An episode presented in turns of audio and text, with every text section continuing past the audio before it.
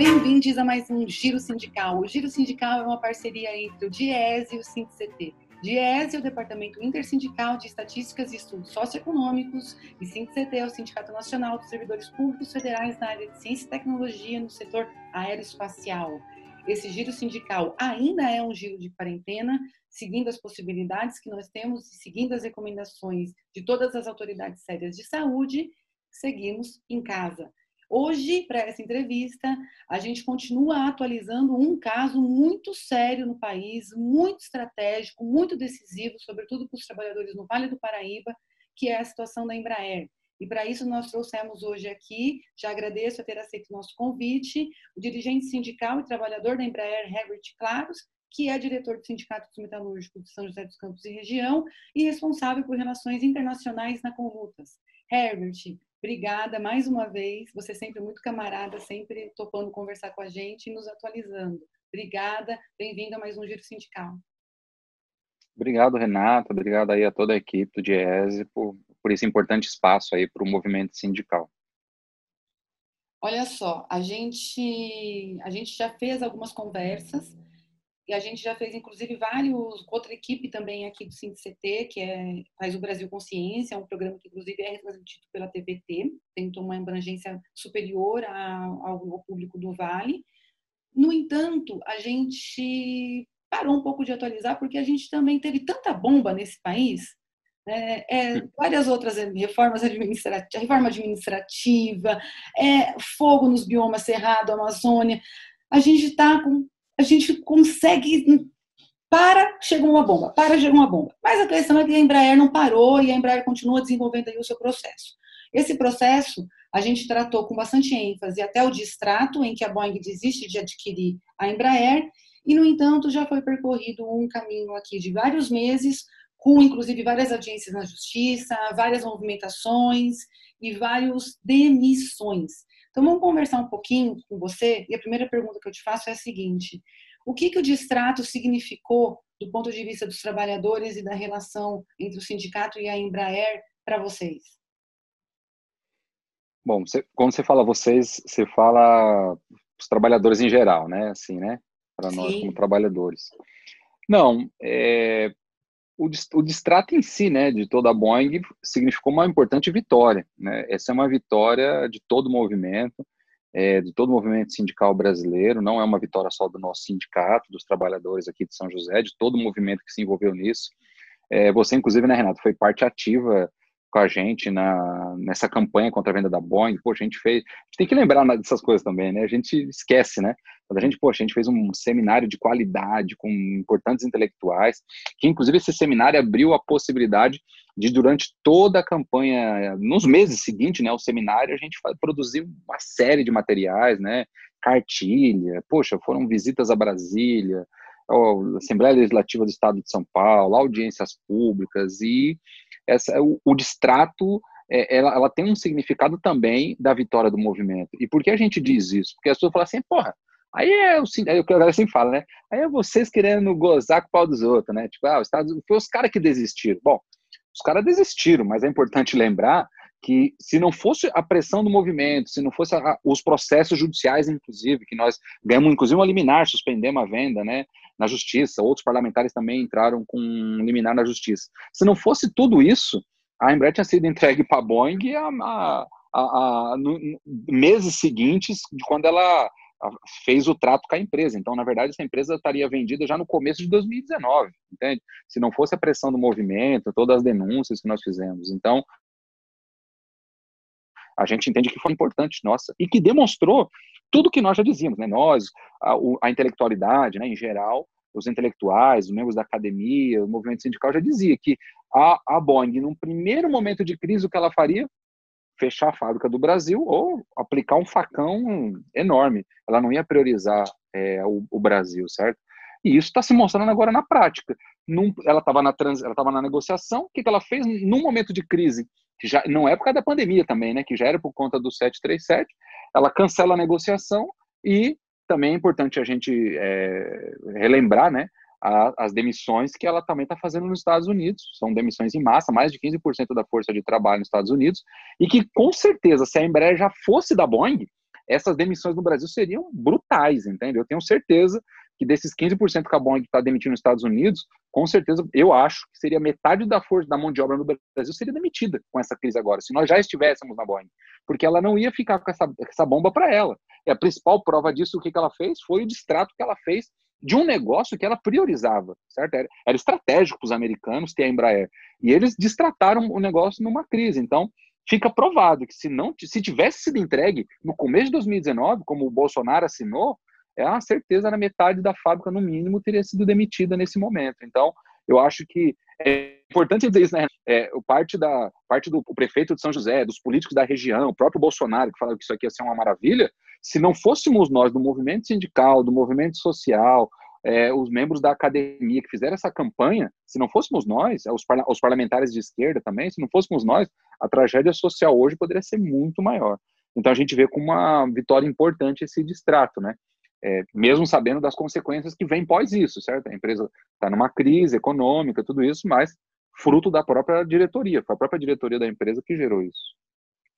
Herbert, você tocou num ponto das demissões em que você disse: nós temos demissões acontecendo hoje na Boeing, porque nós temos problemas na Boeing, existem problemas. Duas aeronaves caíram, duas 737 MAX caíram, ceifando mais de 400 vidas.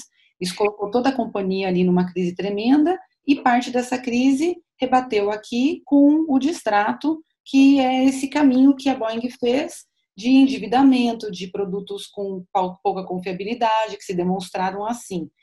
E você disse, se nós estivéssemos com a Boeing, haveria muito mais emissões. No entanto, quando você fala isso, você deixa subentendido que nós tivemos demissões aqui no Brasil. Agora, você uhum. consegue precisar quantas emissões houveram, se essas emissões elas foram em alguns eixos da empresa, se elas pegaram algum grupo específico e já emendando nessa pergunta, essas demissões, ao seu ver e ao ver aí da companheirada que discute essa questão, ela coloca em risco a operação da Embraer para o futuro? Tá. É, é de fato isso, né, Renata? É, falei das emissões da Boeing, né? E falei que poderia ter mais aqui, é, porque tiveram aqui, né? Tiveram 2.500 demissões em São José, em São José não, desculpa, na Embraer de todo o Brasil, né, nesse ano, somente nesse ano, foram 2.500. É importante lembrar que ao longo dos últimos anos também a gente registrou muitas demissões é, na Embraer, e essas 2.500 demissões, elas foram 1.600 através de PDV, é um PDV que está sendo questionado, certo? O PDV que é um programa de demissão voluntária, que você presume que a empresa ofereça um pacote de incentivos e o trabalhador que, sei lá, está descontente ou já tem muito tempo de casa, quer fazer outra coisa da vida. Bom, os motivos são podem ser vários, mas você presume que voluntariamente a pessoa queira sair. Ela vê essa oportunidade e adere ao PDV. Bom, nós somos contra o PDV, porque o PDV é uma forma de demissão, mas é um, um, é um instituto um instituto que foi criado no instituto, né? Foi uma forma de amenizar, digamos assim, o aspecto da demissão coletiva. O fato é que a Embraer deturpou totalmente isso, né? As empresas que seguem o PDV, digamos, certinho, se ferraram, porque a Embraer acabou com, essa, com a imagem de PDV também, porque ela fez PDV através de assédio moral. Como que ela fez isso? Ela, ela primeiro, ela selecionou um, uma população que ela queria que aderisse ao PDV, isso não pode, porque se ela seleciona as pessoas que ela quer aderir ao PDV, não é mais voluntário.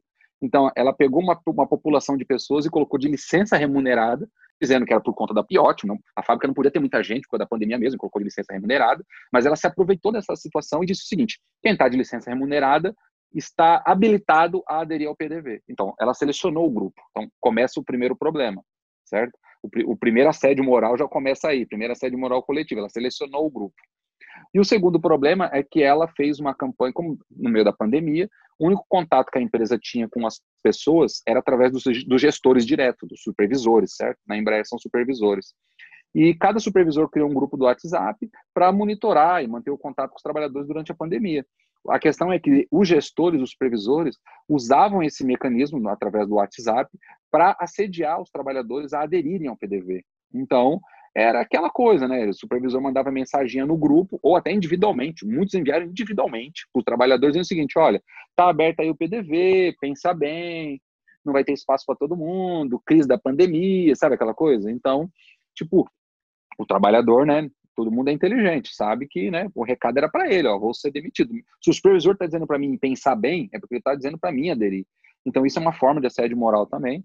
E, inclusive, esse, esses casos foram feitos. Nós recomendamos aos trabalhadores fazerem denúncia no Ministério Público do Trabalho. Há uma centena de denúncias, tá? A palavra correta é essa mesmo, é centenas de denúncias, como nunca houve da Embraer é, no Ministério Público do Trabalho, isso não é nenhum segredo, então estão lá, certo? A gente, inclusive, os trabalhadores iam fazendo denúncia pelo site, né, que você pode fazer pelo site, e mandavam para a gente o print final, tipo assim, sabe? Olha, concluí aqui, tá aqui a denúncia que eu fiz. E está tá sob investigação do Ministério Público do Trabalho, ainda não tem nenhum parecer do Ministério Público do Trabalho. E o outro fato da demissão coletiva que a Embraer fez foi no dia 3 de setembro. Ela demitiu 900 trabalhadores arbitrariamente, sem nenhuma renegociação com, com os sindicatos. Nós, inclusive, tínhamos uma reunião com a Embraer no mesmo dia 3, às 8h30 da manhã. O chefe de RH ele simplesmente me liga às 7h40 e fala: Ó, tá cancelada a reunião porque eu estou demitindo 900 trabalhadores. Assim, falei, beleza, né? Ele falou assim, você quer reunir? Eu falei, reunir para quê? Você já está demitindo? Eu falei, nós podemos negociar essas demissões? Ele, não, não tem negociação, é isso mesmo. Falei, então, beleza. Sabe assim? É um absurdo, é o cúmulo do absurdo, a empresa é, não negocia, é, nós sabemos que a, a demissão coletiva ela tem que ser negociada com o sindicato, tem, tem todo o impacto social, ainda mais que nós estamos no meio da pandemia, no estado de calamidade pública, a empresa sequer negociou com a gente. A gente fez um movimento de greve, né, uma mob importante. É, é importante entender, né, a mobilização nesse aspecto também foi um, foi um problema para a gente concreto, é, dentro das limitações da pandemia, por conta da a fábrica tem um número muito reduzido de funcionários, hoje tem 30% da fábrica, a maioria está de home office ou, ou de licença remunerada, então o, o, fogo, o poder de mobilização nosso foi aquém do que deveria, de fato, por um momento exigir, por, por essa situação concreta da pandemia, certo? Mas o, a gente conseguiu realizar fez com que a gente aí fizesse importantes mobilizações, não só para chamar a atenção da sociedade, mas também a gente entrou com um dissídio coletivo, né, que tá, tivemos audiência de conciliação, que óbvio não teve conciliação, e nós estamos aguardando aí ter um desfecho aí através de um julgamento que talvez vai ser no próximo mês. É, estamos aguardando a data, ainda não tem uma, uma previsão de data concreta sobre isso, nosso dissídio coletivo. E isso, sim, Renata, você fez a pergunta do impacto disso, né? É, para não ser muito longo, é, o impacto é, é, é, drástico, porque não só é mão de obra, uma mão de obra qualificadíssima, qualificadíssima, foi demitida, é, e, e, não vou nem falar do, do, do, aspecto social desses trabalhadores, pais e mães de família que vão ficar agora sem uma renda no meio dessa pandemia, numa crise econômica que não parece ter uma solução tão rápida. Além, de, além desse problema, desse aspecto né, social, nós também temos que pensar do ponto de vista tecnológico também. É, é isso aí, é uma mão de obra extremamente qualificada que a Embraer simplesmente se desfez. E também na engenharia, tá? É, a Embraer não divulgou os dados concretos, mas os números que nós tivemos acesso, é, tanto das demissões que ocorreram no dia 3 de setembro, como as que ocorreram durante o PDV, a gente estima que são cerca de mil engenheiros, tá? Dos 2.500 trabalhadores demitidos em geral, a gente estima, estima que mil são engenheiros ou projetistas, estaria entre aí técnicos, engenheiros e projetistas. Então, são é, profissionais de, é, de mão de obra qualificadíssima para o país, em, não falo nem São José dos Campos, falo para o país, que simplesmente a Embraer é, de, é, desfez. E é muito contraditório, porque você lembra, né, você estava à frente da campanha também aí, é, inclusive pelo Diese, né, contra, as demis, contra a venda da Embraer para Boeing, e era alardeado em toda a mídia global, não era uma mídia brasileira, que a mão de obra da Embraer era o foco da, da Boeing. Os americanos queriam os engenheiros brasileiros. E ela simplesmente desfez isso, tipo assim, né? Como o Thanos fez no filme Os Vingadores, né? Ela simplesmente desfez desse, dessa mão de obra. Então, tem um impacto profundo, né? Tem um impacto profundo para a sociedade brasileira, que vai ter que absorver, né? Esses trabalhadores estão demitidos, então são trabalhadores que agora vão ter que fazer uso, um uso maior do sistema público de saúde, é, que vão ter problemas, inclusive, para pagar dívidas, então vai ter um problema para a economia da cidade, da região, porque estão desempregados. É, e um outro problema também é tecnológico, que é uma mão de obra qualificada que não está mais na Embraer, né? A Embraer sim, simplesmente se desfez disso sem necessidade alguma, porque ela tem caixa. Só para falar do caixa, né? Ela tem caixa e, e um backlog de, de entregas de aeronaves para o futuro suficiente para manter a, os empregos por um bom tempo. Quero juntar aqui algumas coisas que você falou. Na sua primeira fala, você disse o seguinte: é, a direção da empresa cometeu erros durante essa negociação. E agora me parece que, pelo histórico que você foi citando aí dos distrato até esse último evento aí em 3 de setembro, a gente tem alguém pagando por esses erros, que são esses trabalhadores que estão sendo demitidos. Uhum. Eu pergunto duas coisas para você. É, primeira, a, essas demissões, elas são mesmo, elas foram mesmo necessárias? Ah, não havia modo, é, esses trabalhadores eles estavam de fato ociosos? E a outra pergunta, ela remete a um outro momento, que foi 2009, quando a Embraer demitiu em janeiro mais de 4 mil, a gente inclusive se encontrou lá na frente do TRT em Campinas, sem combinar, eu não sabia que uhum. vocês estariam lá, a gente acabou se encontrando uhum. né, um pouco é, meio sem querer. E, e, e agora também ela continua promovendo demissões em massas. Naquele momento, inclusive gerou jurisprudência sobre, sobre as demissões coletivas. Então parece que a Embraer ela não aprendeu nada sobre a necessidade de negociar com o sindicato as demissões nesse período. Ela continua desconsiderando a representação dos trabalhadores. Sim, Renata, é, de fato é uma pergunta muito importante. Acho que é um, um para o Diese, inclusive, essa entrevista é importante. Eu sei que vários outros sindicalistas de, de outros segmentos e de outras regiões do país com certeza vão, vão assistir esse programa. E é importante porque nós temos é, no, na principal cidade tecnológica do nosso país, que é a principal cidade do ponto de vista tecnológico do nosso país é São José dos Campos. É onde está o CTA, onde está o INPE, onde tem outras, inclusive, empresas de menor porte, né, mas que são importantes do ponto de vista da tecnologia onde está a Vibraz, que é uma empresa de tecnologia importante, do ramo é, balístico, né, de, do, do ramo da guerra diretamente, né, e temos a Embraer, que é a principal empresa de avião, uma das principais empresas de aviões do mundo, né, a terceira maior, terceira, quarta maior empresa de aviação do mundo. E essa empresa, essa grande empresa, nesse grande centro tecnológico que se chama São José dos Campos, tem uma cabeça é, de, a, tem uma cabeça de relações trabalhistas da época da ditadura militar. A Embraer ela ainda carrega na sua administração de pessoas vícios da época da ditadura militar, que é a, a, atitude antissindical, a perseguição a ativistas sindicais, a perseguição a trabalhadores que são sócios do sindicato. A empresa faz uma campanha é, cotidiana dentro da fábrica para desestimular os trabalhadores a serem sócios dos sindicatos, é, isso é direto, tá? Por exemplo, o gestor chama o cara e fala, velho, pô, você é só sindicato, cara, isso não pega bem, sabe assim? Nos hum. programas de aproveitamento interno da empresa, por exemplo, você trabalha na produção, abriu uma vaga na engenharia, você estudou engenharia, tem uns programas internos de aproveitamento interno, né? Então você você faz uma provinha, tal, você pode ser indicado pelo seu chefe, tal, como, como qualquer empresa grande tem, certo? E quando, quando o, o, pessoal da produção entra, ele cara se formou em engenharia, ele vai entrar num programa desse, a primeira coisa que ele faz é deixar, só, deixar de ser sócio sindicato. É sério.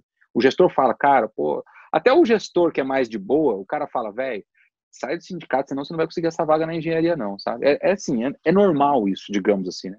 Na Embraer. Então, ela tem uma atitude antissindical cotidiana e isso também se traduz na, nas negociações.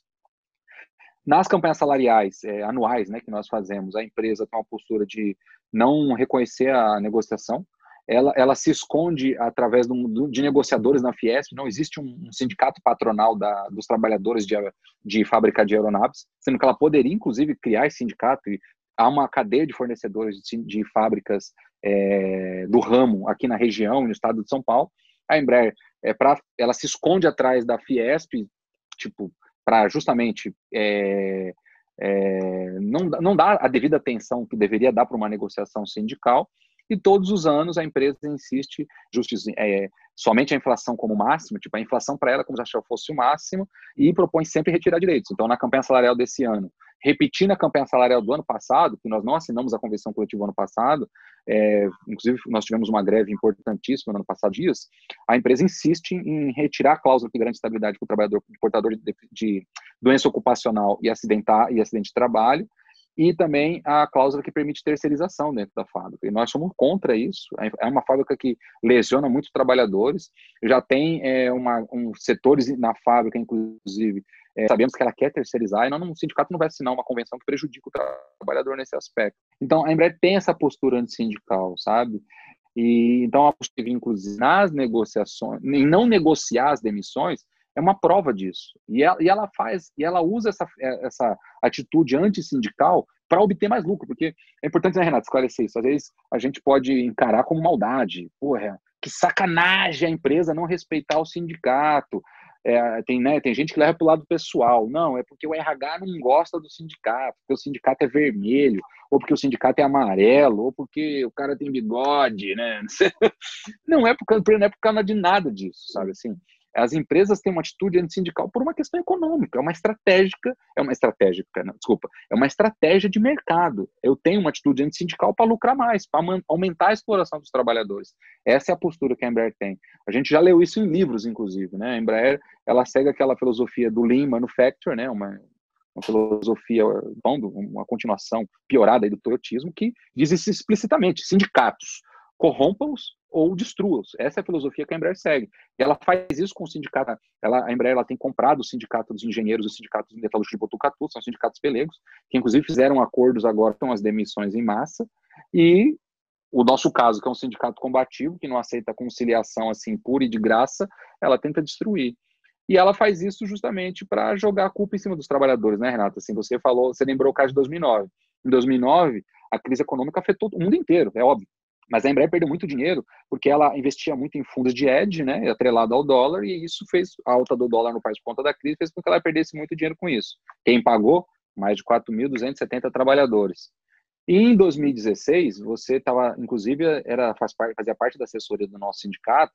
Você se lembra que nós estudamos, inclusive, que a Embraer foi é, acusada de corrupção pelo FCPA, né, o órgão de fiscalização dos Estados Unidos, e ela teve que pagar uma multa milionária, 200 milhões de dólares, se não me engano, na época, né, é, por conta do escândalo de corrupção que ela se envolveu, a diretoria dela se envolveu.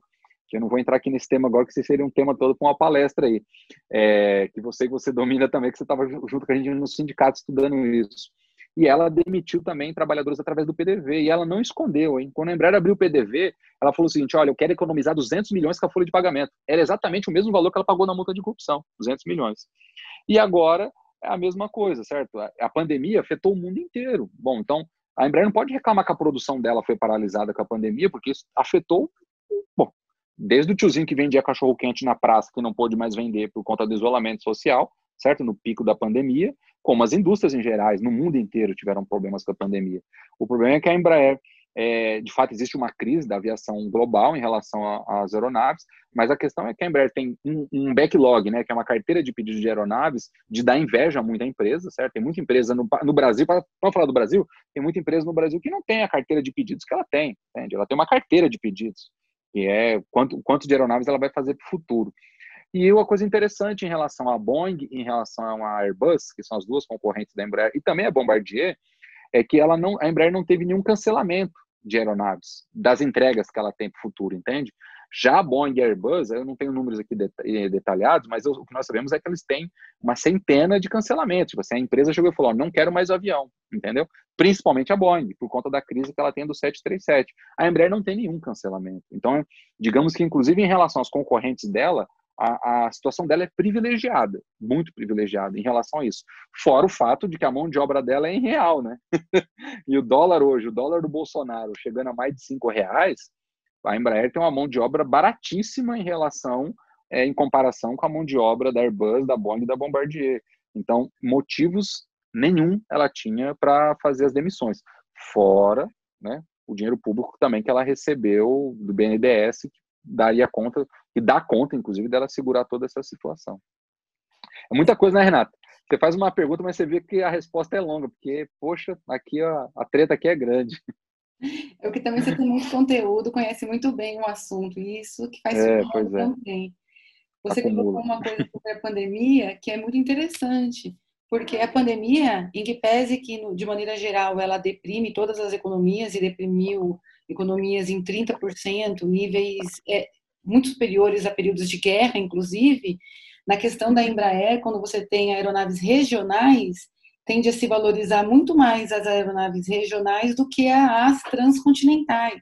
Os voos transcontinentais são os mais abalados, porque quando uma economia, Sim. aquelas que tem Ministério da Saúde, aquelas economias que são um pouco diferentes da nossa, que tem uma certa é, concertação, que tem uma certa organização, ela fala: olha, eu, eu fecho a fronteira, mas aqui dentro eu tenho um certo controle. Então, isso favorece uhum. os voos regionais em detrimento dos continentais, que é exatamente o produto que a Embraer oferece.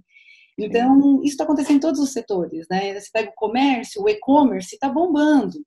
Supermercado uhum. bombou, em que pese que agora com a alta do preço dos alimentos também está diminuindo o movimento. Mas é, tem a generalização da pandemia, mas tem também, a gente tem que pôr uma lupinha em cada setor para entender eles é, individualmente também. Sim. Então não vale. Não dá para generalizar. Não vale. Não vale nem para a indústria de aeronaves, não vale para o comércio, não vale para toda a indústria. A indústria que está ligada a fármacos, por exemplo, a indústria química está muito bem, obrigada. Né? Claro. Então não dá para generalizar. O é que se generaliza a situação, e esse é um problema, né? Porque tende as pessoas a olharem somente a questão mais geral e não ver o que há por trás, né? É o que me parece que está generalizadamente, isso dá para generalizar mesmo, em dificuldade são os trabalhadores de todas as indústrias e de todos os setores da economia. Isso parece que está generalizado, mas os setores uhum. em si, não, né? Interessante. Claro. Quero te perguntar agora sobre é, fazer mais algumas perguntas para você, e uma delas é sobre quando houve o distrato, muitos setores olharam e falaram: olha, bom, porque a gente vai ter ainda do que tratar aqui, ainda teremos a Embraer, mas também a gente sabe que a gente vai ter dificuldades porque é uma empresa que se preparou para ser vendida, não é uma empresa que se preparou para ter um futuro autonomamente. Então, inclusive, apareceram rapidamente projetos de lei no Congresso Nacional, tanto no Senado quanto na Câmara, para que uhum. fossem oferecidos aportes através do BNDES, através de vários arranjos. Não teve uma proposta só, teve proposta do Jacques Wagner, teve proposta do Orlando Silva. Eu queria que você falasse um pouquinho sobre esses projetos de lei e em que pé eles estão, porque nós não estamos muito explorando esse aspecto, mas você já falou várias vezes que a Embraer ela passa por dificuldades decorrente da incompetência da sua gestão em migrar a empresa, em fazer um, em fazer um, trato, um trato que não ia poder ser realizado e de não ter previsto o futuro, de não ter um cenário uhum. alternativo, uhum. né? Uhum. Então, como é que está aí essa questão dos projetos de lei? Então, Renata, esse, esse é um tema, é, até uma autocrítica importante a se fazer, tanto eu como um militante que estou à frente né, das relações sindicais na Embraer, é, a gente acompanha muito pouco isso, né? A gente faz esforços para ter projetos de lei, a gente, é uma vitória impressionante a gente ter dois projetos de leis é, tramitando no, no, no, nosso parlamento que discutam o futuro da Embraer, é, só que a gente não está dando a atenção devida que deveria dar, aproveito, aproveito para confessá-lo aqui. Primeiro pela pandemia, né? Puta, a pandemia ferrou muita gente, porque, querendo ou não, um, um a distância até Brasília já, é longa, não é só fisicamente, não é só geograficamente, né? Mas conseguir movimentar e conversar com o parlamentar em Brasília é muito difícil, porque, óbvio, existem muitos temas sendo pautados no parlamento, é, mas o problema da pandemia é que isso piorou mais ainda, certo? É, é, é óbvio, é óbvio que a gente tem a facilidade da tecnologia, da reunião pelo Zoom, pelo Skype, mas é óbvio também que vários, vários outros políticos estão envolvidos com outras coisas. Né? Agora na eleição, então, ficou, nas eleições municipais ficou pior ainda. Um dos relatores, que é Orlando Silva, que é um relator num projeto que a gente fez junto aqui com os sindicatos metalúrgicos, é candidato a prefeito de São Paulo. Então, está bem difícil falar com ele. Mas isso é em geral, a gente, inclusive, vamos estar tá, vamos tá dando um foco maior sobre tudo isso. É, e esses dois projetos são fundamentais, eles têm que ser debatidos no parlamento brasileiro. A gente quer que, inclusive, o fato de ter esses dois projetos, a gente levar para debate com a sociedade. Pelo menos aqui em São José dos Campos, nosso sindicato quer se comprometer com isso e a gente quer ver como a gente faz isso, inclusive, nos, órgãos, nos espaços políticos que a cidade oferece. E os que não oferecem, a gente vai dar um jeito de oferecer, seja onde for possível. Mas, de fato, é isso, Renato. Existem dois projetos, um do, um do Orlando Silva, é, para ser justo, né, o Fernando Silva que apresentou, a partir de um contato do nosso sindicato e da CSP com Lutas junto com ele, para que, inclusive, parte do texto do projeto foi elaborado por nós, junto com a nossa, o nosso departamento jurídico, e aí depois, óbvio, é, não é o nosso know-how, e aí a assessoria do, do, Orlando Silva fez todo o trabalho de transformar num texto como um projeto de lei, certo? Como, que, é o, que é o que deve fazer um deputado, e também o deputado Jacques Wagner, né, do PT da Bahia, apresentou também um projeto no Senado, que tem uma pequena diferença em relação ao controle total da empresa, caso a lei seja aprovada. No, no, na proposta do, do, que está tramitando na Câmara dos Deputados é uma proposta de restatização da empresa, digamos, mais concreta, sem indenização e que seja controlada pelo Estado de fato. Na proposta que está no Senado, ela é mediada, ela, ela tem uma possibilidade de não ser totalmente controlada pelo Estado. Ela tem uma possibilidade de ser mista, controlada pelo Estado e por um pelo mercado de capitais, sendo sendo que o Estado teria a maioria a maioria das ações, digamos assim. Então, as, os dois projetos são interessantes para o debate. É óbvio que o sindicato tem a sua preferida, que é a que está tramitando na Câmara dos Deputados, por todo o conteúdo que tem do, sobre o controle total do Estado sobre a Embraer como futuro. E a gente quer ver como a gente, a partir da. sendo bem, bem sincero com a realidade, passando as eleições, a gente tornar de novo esse tema, a partir desses dois projetos, tornar o tema da necessidade da restatização da Embraer na ordem do dia político, porque essa é uma, essa é uma realidade que, que antes era defendida somente pela esquerda, né? E a esquerda era taxada como os loucos, os radicais que querem restatizar as empresas, e que hoje está sendo incorporada por, por exemplo, Ciro Gomes incorporou o tema da restatização, é, políticos do PMDB, nós também já entramos em contato em Brasília, políticos do PMDB, que, óbvio, tem, do ponto de vista político, tem outro tipo de atuação sindical, outro tipo de filosofia, mas que acham que, de fato, a restatização é um projeto estratégico para garantir o futuro da indústria e da tecnologia no Brasil. Né? Existem políticos que têm um viés que não é de esquerda, né? né não é se preocupando com os trabalhadores, mas que acreditam sim no potencial da indústria, da tecnologia e que vê a Embraer como esse potencial. Então a gente tem que retomar esse debate, ele é importantíssimo e esses dois projetos eles eles são uma ferramenta para todos nós, né?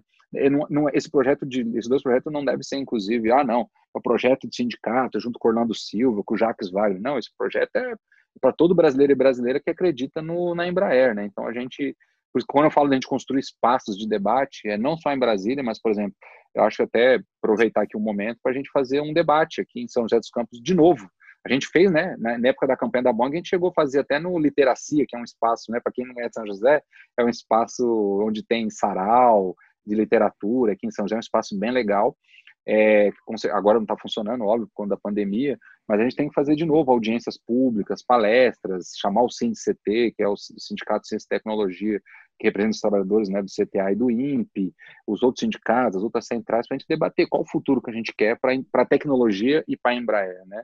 E acho que esses dois projetos são, digamos, são meios de a gente fazer esse debate, né? Se esse projeto é viável ou não, entende? É, então acho que é, um, é muito interessante, sim, e bem legal o Diese tá.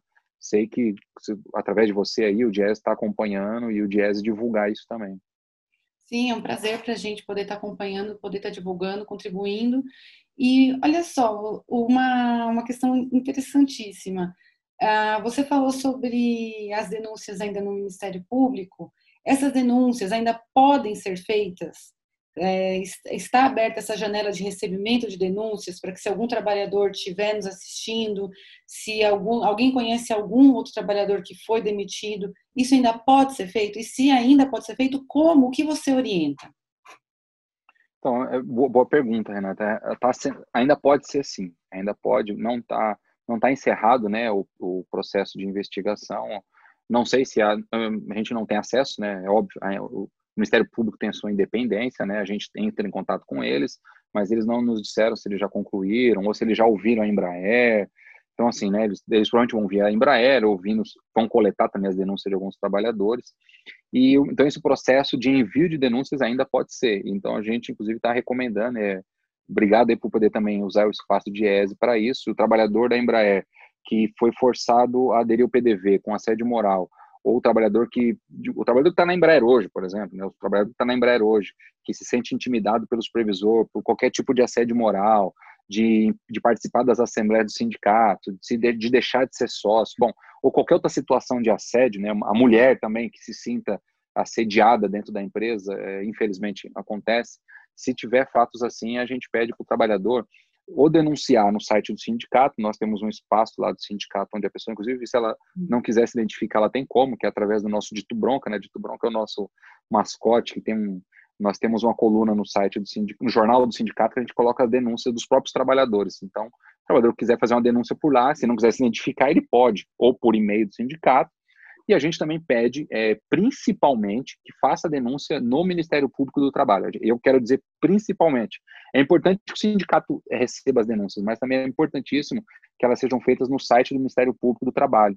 É, existe um, um site para isso, né? O trabalhador tem que entrar no site do Ministério Público do Trabalho, procurar a 15ª região, né? O TRT 15, que é o que representa aqui São José dos Campos, e lá tem todo um passo a passo, né? Ele pode fazer a denúncia pelo próprio site, ele, ele coloca o nome da empresa, é, ele relata o que aconteceu, se ele, se ele tiver provas, por exemplo, print de conversas, ou print de um e-mail que ele recebeu que ele acha que é assédio, ou qualquer coisa assim, ele pode anexar e fazer a denúncia. Isso, isso é importantíssimo. O trabalhador que às vezes é, se sofreu essa situação, ele tem que divulgar, ele tem que denunciar através desses mecanismos, porque isso com certeza pode ter sérias consequências para a Embraer, isso é um crime, o assédio moral coletivo e o assédio moral individual é crime, e ela tem que pagar por esses crimes que ela está cometendo.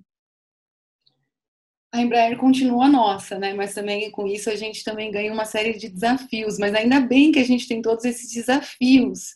É... O contrário seria a gente já não ter mais os desafios e nem a empresa. Eu também vi esses dias que o KC, é, antigo KC, né? Agora ele mudou a sigla, né? É só C390? C300, isso.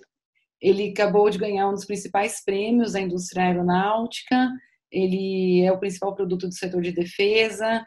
A gente também teve aí durante todo esse período, e aí eu vou fazer só mais essa pergunta para você, para a gente já caminhar para o encerramento. É, quando você falou que a gente tem uma visão militar é, que predomina ainda do passado aqui da região, de quando a Embraer era uma estatal e ela era dirigida por militares, que ela nasceu dentro do CTA. É, quando o, aconteceu a oferta da Boeing para a aquisição, primeiro que ela não foi uma oferta só como ela se desenhou ao fim, ela foi uma oferta quase de adquirir a empresa inteira, né? Uhum. E aí uhum. você foi trazendo uns elementos que achei, achei importante você resgatar, de resistências da sociedade, do sindicato, para não dar a impressão errada de que foi só uma desistência.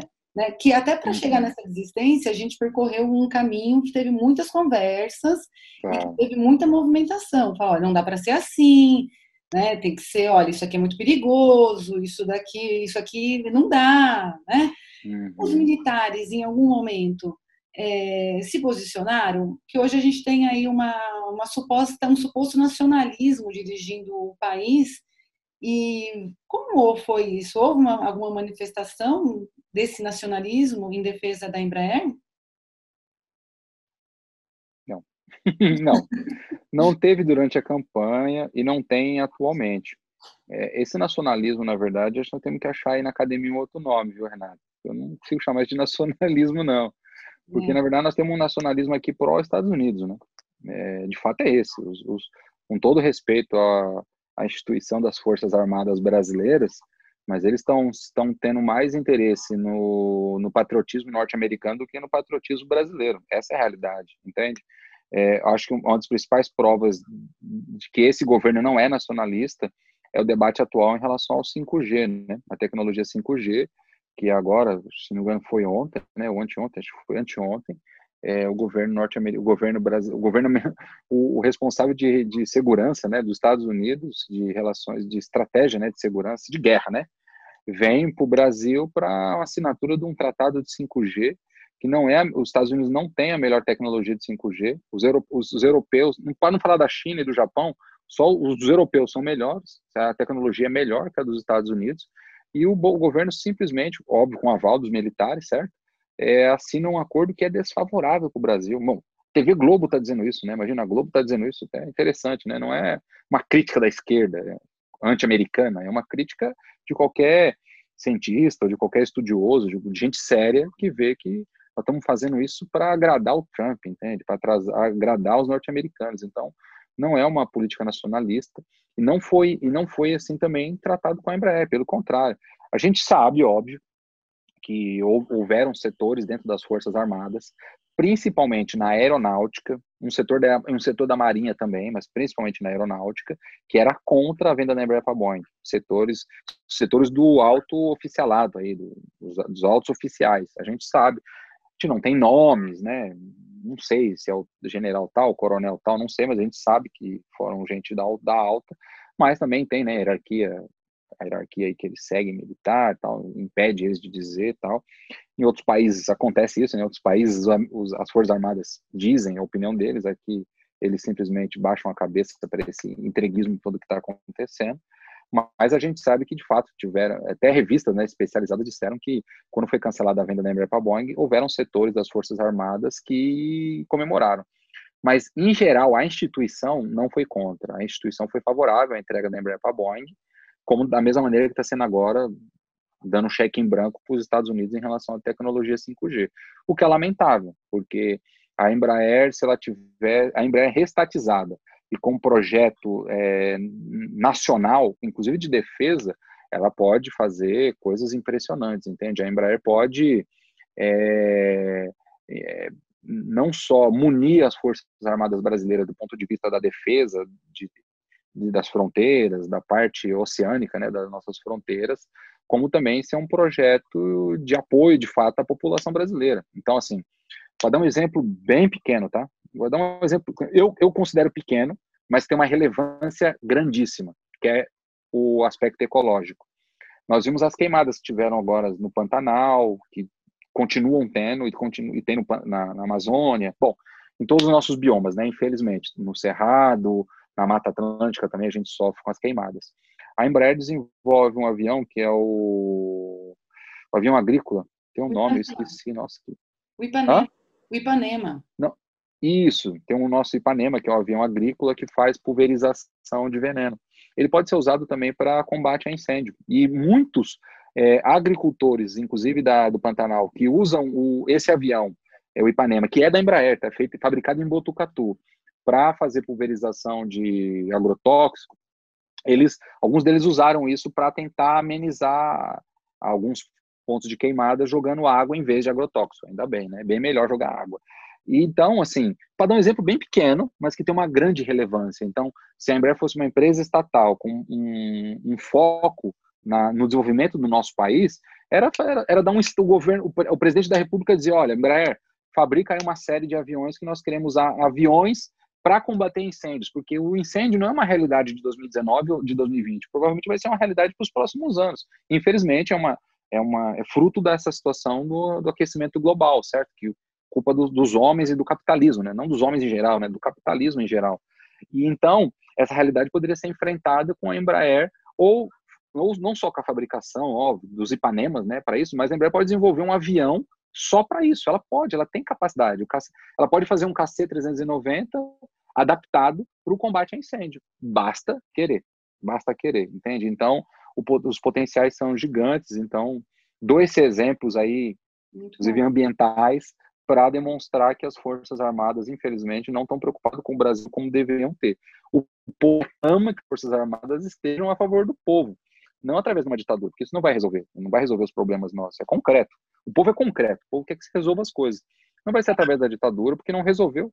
A ditadura aumentou os, os casos de corrupção, aumentou as crises econômicas, é, tem que ser através do apoio democrático e as Forças Armadas cumpriram o papel deles de Forças Armadas. Não é interferir na democracia, não é interferir nos meios políticos. Hum, é isso. Gente, vamos ficando por aqui.